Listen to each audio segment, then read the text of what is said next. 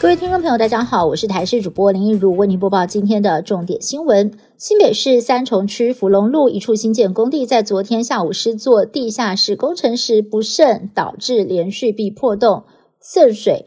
酿成了两间临房倾斜，一共七十三个人紧急撤离。初步研判是因为连续壁破洞导致周遭地下水宣泄，掏刷临房地盘土壤。经过了一连串灌水灌浆补救之后，目前倾斜的状况已经稳定了。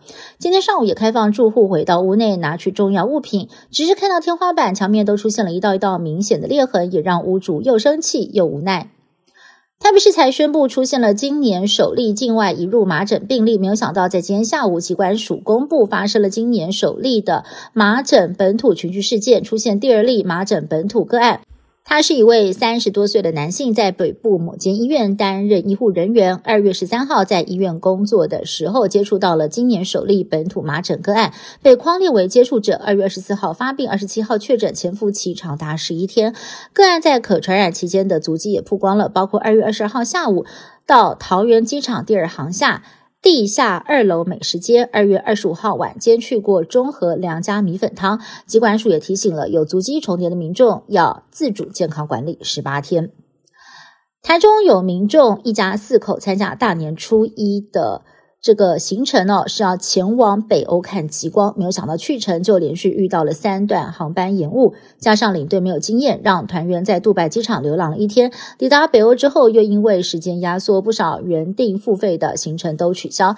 一个人花二十万出国度假，结果像难民一样在海外流浪。后续跟旅行社反映，应该要退回取消没走的付费行程，但是旅行社发出声明，班机延误是不可抗力因素，拒绝退费。美国总统拜登日前松口表示，以哈双方有望在一周之内达成协议，促使加萨战争从三月四号起停火。不料此话一出，引发了轩然大波。以色列政府感到震惊，哈马斯也说言之过早。而居中斡旋的卡达态度保守，强调目前还没有达成协议，高兴不起来。对此，白宫也在隔天出面缓颊，对于协议获得共识，保持谨慎乐观。日本少子化危机持续恶化。厚生劳动省初步数据显示，日本去年新生儿人数不到七十六万，不止连续八年下滑，更是开始统计以来的最低。二零二三年结婚对数同样持续探底，九十年来首次跌破了五十万大关。为了解决民众不婚不生跟少子化的国安危机，日本政府跟企业合作，提供企业员工专属交友软体，希望透过数位红娘挽救低迷的生育率。外行指导内行，又是男性对女性说教。接下来这段影片也引发了欧美的网友热烈讨论。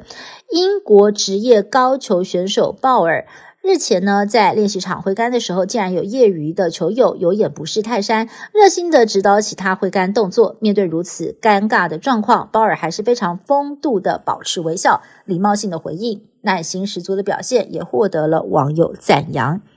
以上新闻是由台新闻部制作，感谢您的收听。更多新闻内容，请持续锁定台视各界新闻以及台视新闻 YouTube 频道。